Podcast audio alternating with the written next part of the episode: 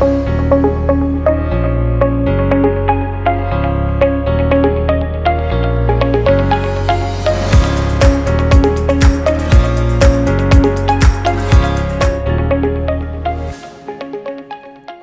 amigos, bienvenidos al podcast Piedra Angular presentado por Global Grace Ministries. Siempre es una alegría hablar con ustedes. Soy Francis Hueso, la presentadora del podcast.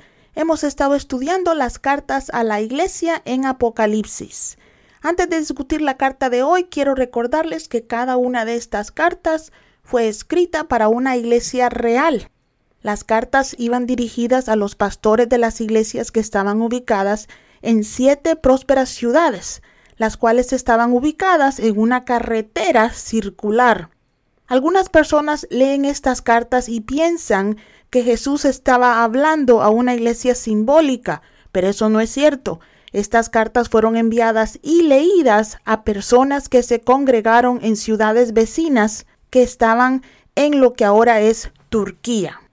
Esto dice mucho porque estas congregaciones no existieron con cientos de años de diferencia o en diferentes regiones del mundo. Todas estas congregaciones vivían al mismo tiempo y alrededor de los mismos lugares. Todos estaban experimentando circunstancias y desafíos similares. Sin embargo, cada congregación reaccionó de manera diferente a sus desafíos.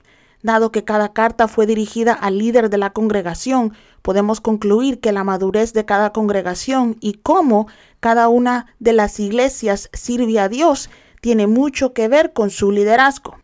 Por supuesto, no estoy diciendo que los líderes de la iglesia son los únicos responsables por la salud y madurez de sus iglesias. Cada uno de nosotros es responsable ante Dios por nuestro caminar con Cristo, pero los líderes son responsables ante el Señor por cómo atienden a sus congregaciones. Dicho esto, comencemos a discutir el tema de hoy. Titulamos este episodio En la cama con Jezabel. Vayan conmigo a Apocalipsis 2 y vamos a leer los versículos del 18 al 28, que dicen, Escribe al ángel de la iglesia de Teatira. Esto dice el Hijo de Dios, que tiene ojos que resplandecen como llamas de fuego y pies que parecen bronce de rojo vivo.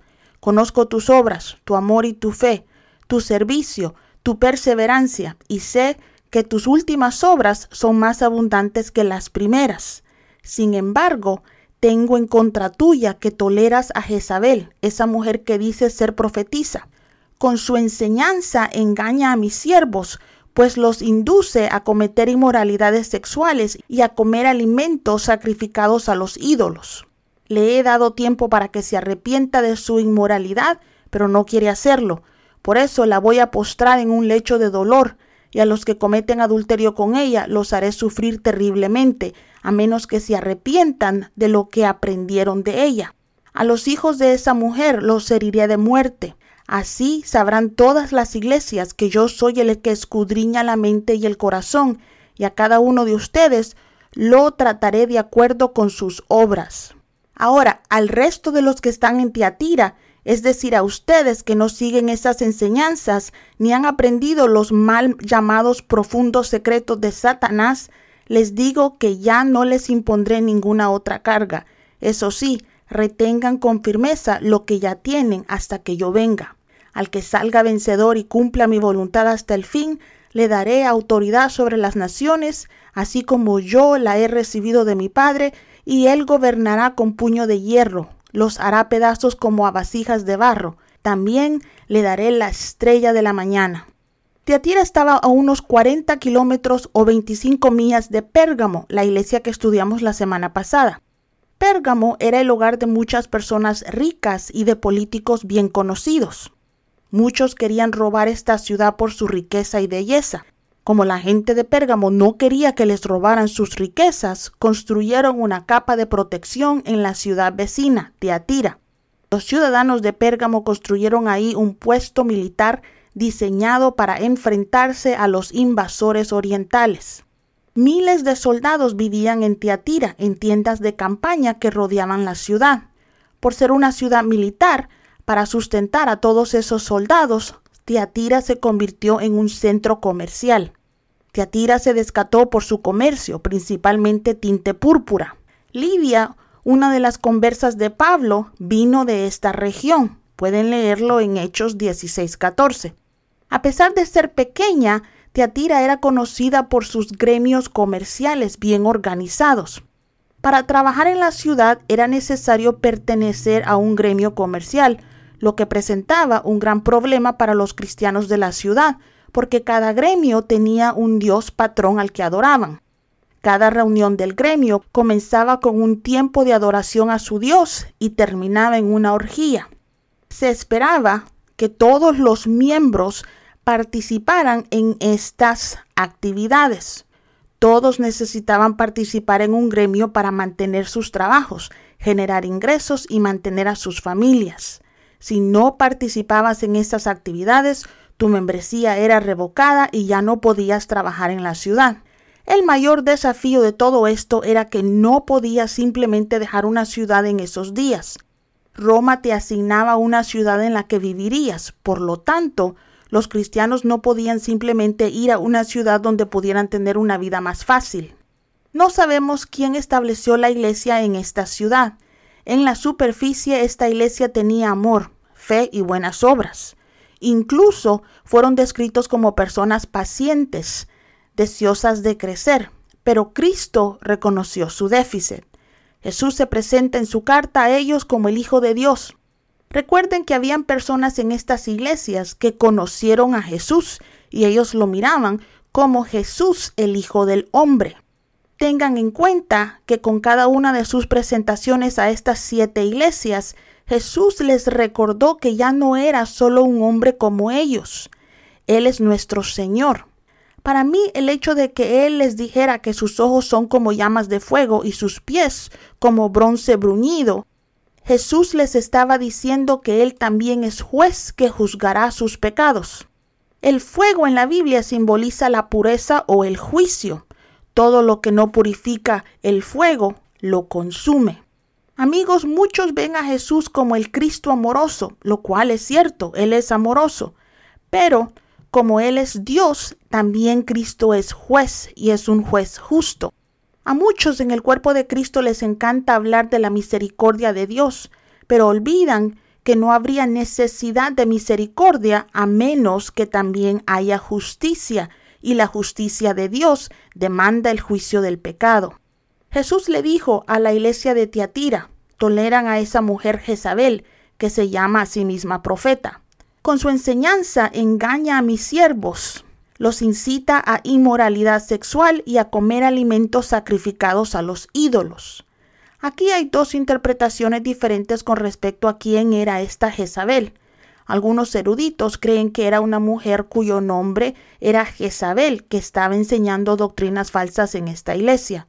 Otros creen que era un falso maestro o maestra influenciados por el espíritu de Jezabel. Desearía tener tiempo para profundizar más sobre el espíritu de Jezabel en este podcast, pero por falta del tiempo solo les diré que Jezabel en la Biblia era una reina malvada que se casó con un rey de Israel llamado Acab. Jezabel mató a muchos profetas en Israel, trató de matar a Elías e hizo actos horrendos en nombre de sus dioses paganos y en contra del Dios de Israel. El espíritu que influyó en esta mujer, ahora llamado el espíritu de Jezabel, suele manifestarse en mujeres poderosas e influyentes que vienen en contra de la palabra de Dios y del manto profético en la iglesia de Cristo. Los hombres también pueden ser influenciados por este espíritu, pero en lo general las mujeres son más susceptibles a él. Esta mujer se había infiltrado en la iglesia de Tiatira y estaba enseñando a la congregación doctrinas falsas. Probablemente había convencido a algunos en la iglesia de que la única forma de sobrevivir era participando en la inmoralidad sexual de la ciudad.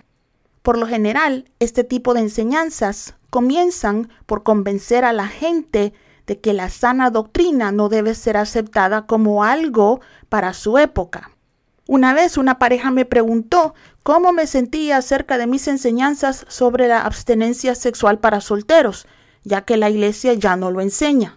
Me informaron que ahora saben que el amor cubre multitud de pecados y mientras las parejas se amen, el sexo entre ellos, aun si son solteros, no es pecaminoso. Lo peor de este tipo de declaraciones es que la gente las dice con tanta convicción que si uno no está firme en su fe, hasta lo pueden confundir. Amigos, el hecho de que algunas iglesias no llamen al pecado pecado no significa que Dios haya cambiado de opinión al respecto. La desobediencia a Dios ha sido pecado desde el día en que Satanás pecó contra Dios y será pecado hasta que éste sea arrojado al lago de fuego. Jezabel en la iglesia de Tiatira también permitía que la gente comiera alimentos contaminados. Muchas personas pueden no entender lo que esto significa. A Dios no le importa lo que comamos, mis hermanos. Cristo nos dijo que la comida, una vez consumida, se va al alcantarillado. La comida sacrificada a los ídolos para nosotros significa contaminación entre lo sagrado y lo inmundo, o entre doctrinas verdaderas y doctrinas falsas. Por ejemplo, muchas iglesias cristianas han permitido la infiltración de muchas tradiciones judías en la última década. Muchos cristianos ahora celebran las fiestas y fechas y ceremonias judías. No tengo nada en contra de estas celebraciones para los judíos. Están llenas de maravillosas historias bíblicas y todas apuntan hacia Cristo. Pero como cristiana no tengo ninguna razón para guardar ninguna de estas fiestas judías o ser parte de la ley de Moisés. ¿Por qué voy a volver a la sombra mesiánica cuando el Mesías vive en mí? Mucha gente ve estas mezclas como algo saludable, pero no podemos mezclar a Cristo y a la ley de Moisés uno reemplaza al otro. Lo mismo ocurre con las celebraciones y tradiciones culturales. Por ejemplo, yo soy salvadoreña, pero no celebro las fiestas paganas del Salvador. El día que me convertí en cristiana, me convertí en ciudadana del cielo y mi ciudadanía celestial anula cualquier otra ciudadanía humana que uno pueda tener. Recuerden, vivimos en el mundo, y por lo tanto debemos respetar las leyes del lugar en donde vivimos, pero no somos de este mundo. Jesús nos dice en la carta a Teatira que le dio tiempo a Jezabel para que se arrepintiera, pero ella no estaba dispuesta. La semana pasada compartí con ustedes cómo Dios trató con uno de mis pastores anteriores, que estaba en pecado y que no quiso arrepentirse. ¿Has escuchado el dicho, ya que hiciste tu cama, ahora yace en ella? Bueno, aquí Cristo prometió a los que cometen adulterio con Jezabel precisamente eso. Cuando Jesús habló sobre el adulterio, podría haber significado que algunas personas estaban literalmente teniendo sexo con esta mujer, o también que se habían vuelto uno con ella, lo que sucede cuando tienes sexo con alguien o cuando tú haces de la doctrina de alguien tu doctrina, porque ahora tú piensas como esa persona piensa. Jesús continúa diciendo que golpearía a sus hijos o al producto de sus uniones para que las siete iglesias supieran que Él paga a cada uno de acuerdo con sus obras. Pueblo de Dios, el pecado siempre produce la muerte. Por eso no debemos meternos con Él. Dios nos da mucho tiempo para arrepentirnos, pero si no lo hacemos, puede que tome tiempo, pero eventualmente la muerte siempre llega. Otra cosa que quiero que notemos es que Dios no nos paga por nuestras intenciones, sino por nuestras obras. Mucha gente me dice, pastora, Dios conoce mi corazón y sabe que quiero hacer lo correcto. Lamentablemente, Dios no nos paga por lo que queremos hacer, sino por lo que hacemos. Si hacemos el bien, Él nos bendice, y si hacemos el mal, nos metemos en problemas. Punto. Ahora, porque Dios es justo y había personas en esa congregación que no habían sido contaminadas por lo que Jesús llamó los secretos profundos de Satanás. Él le dice que no les impondrá ninguna otra carga excepto que se aferren a lo que tienen hasta que Él regresara. Esta declaración nos dice que en una misma congregación diferentes tipos de personas son tentadas y expuestas al pecado, pero no todos pecan. Algunas personas caminan en el temor de Dios y no pecan. A ellos les dijo Jesús, sigan andando así hasta que yo vuelva. A los que hacen su voluntad hasta el final, les promete autoridad sobre las naciones y la estrella de la mañana. Aquí Jesús promete compartir su autoridad sobre las naciones con los victoriosos y también les promete una relación especial con Él.